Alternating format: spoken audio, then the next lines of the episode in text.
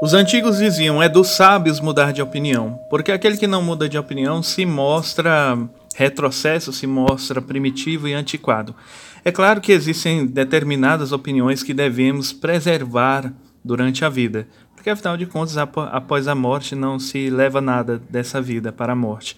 Mas em se tratando da obra O Nome do Mal, existe, existe uma grande mudança de opiniões no que diz respeito à protagonista.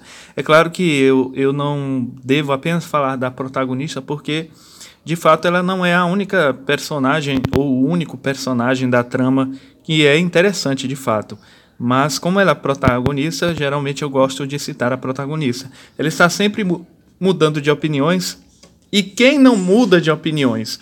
Nós estamos em constante devir ou seja, nós estamos em constante mudança a cada dia, nós somos um ser humano diferente, seja no sentido melhor ou no sentido pior, seja para melhor ou para pior.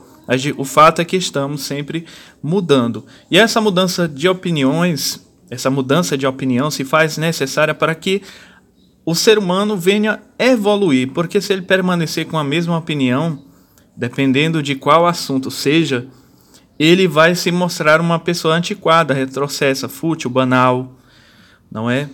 Então, levando isso em consideração, a protagonista, ela está sempre mudando de opinião porque ela tem contato com outros personagens que, de certa forma, a maioria desses personagens tem uma bagagem a mais, como dizem os antigos, tem uma experiência maior, tem uma, uma matura, maturidade melhor, tem uma vivência é, pleonasticamente dizendo, mais vivida, tem uma vida mais bem vivida.